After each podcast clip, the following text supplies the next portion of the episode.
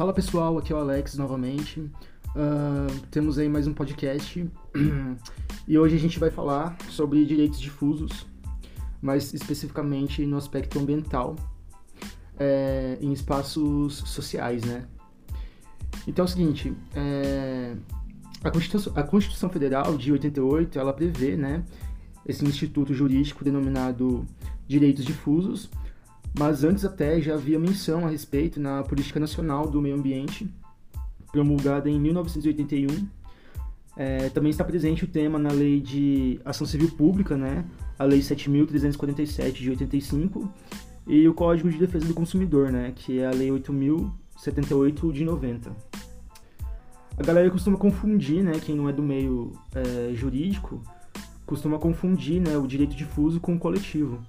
Porém, o direito é, difuso ele é dotado de trans, transindividualidade, no sentido de indeterminar a mensuração de titulares. Tipo, o direito ao meio ambiente equilibrado, ele é um exemplo factual de direito difuso, mesmo porque é um direito que não pode ser é, apartado, né, da condição de ser humano. O ser humano, ele se desenvolveu ao longo das eras por conta da interação que ele estabeleceu desde a época das cavernas até atualmente com a natureza.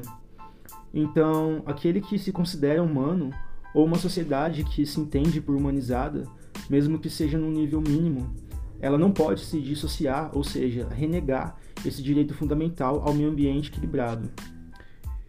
E obter um meio ambiente equilibrado requer a inserção das pessoas né, nesse ambiente onde elas se reconhecem como parte dele. Já o direito coletivo é possível determinar quem exerce, identificando grupos, categorias ou classes de pessoas.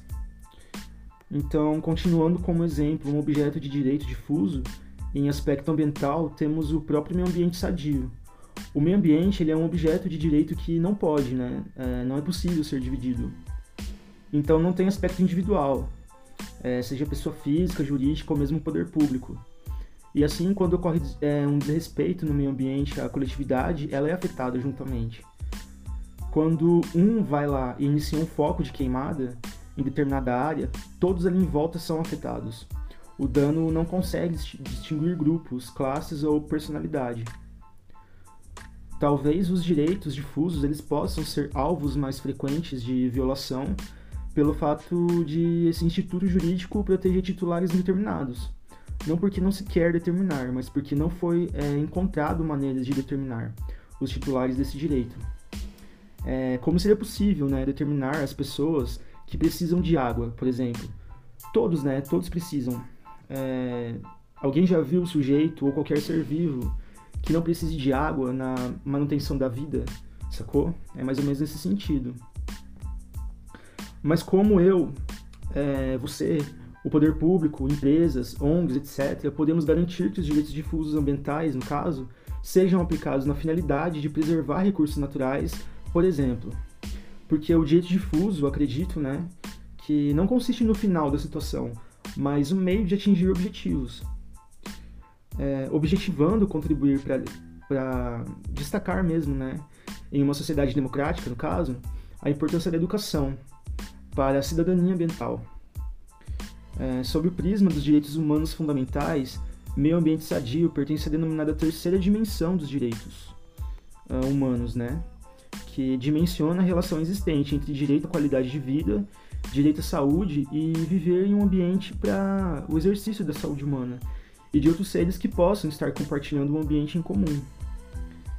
Essas interfaces elas mostram que os problemas ambientais são de interesse público. Por isso é imprescindível a transparência o acesso às informações ambientais, como também assegurar ao povo participar do processo de tomada de decisão envolvendo questões de ordem pública.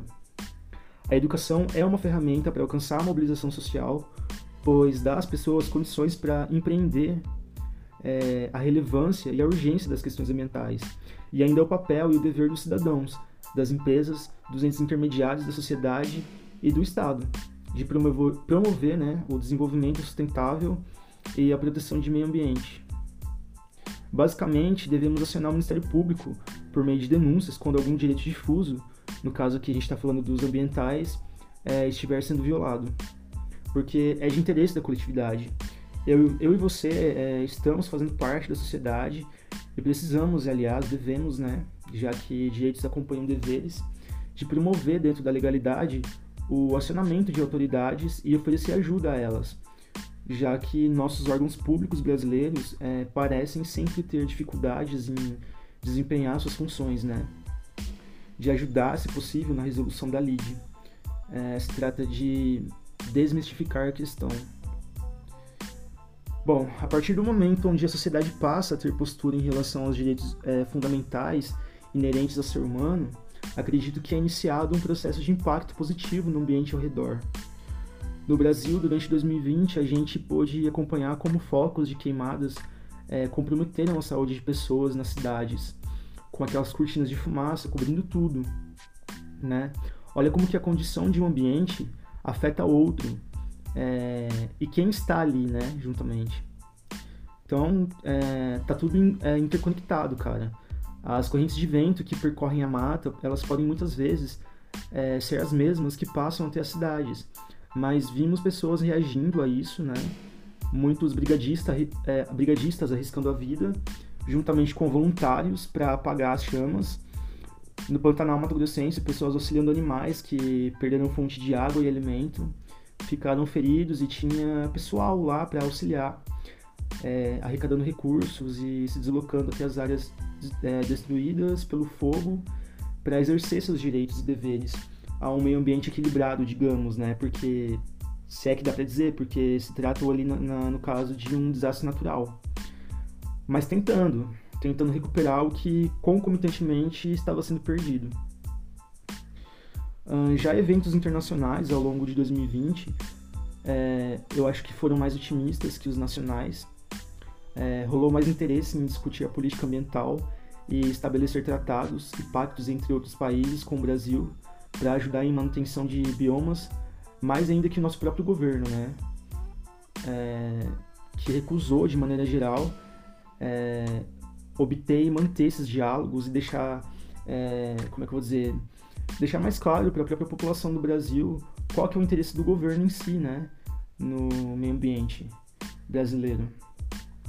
Tudo bem que é questionável a verdadeira intenção de outros países em, entre aspas, né, ajudar o Brasil, mas honestamente não creio que o Brasil ajudou a si no aspecto político, é, em questões ambientais. E esse comportamento negligente é reforçado quando escutamos o comentário passar a boiada. Então assim, galera, é, esse foi o nosso podcast número 1 um do OA e eu agradeço é, quem está aí ouvindo e que possa servir de questionamento e exercício de pensamento para vocês. Falou, até mais. Valeu.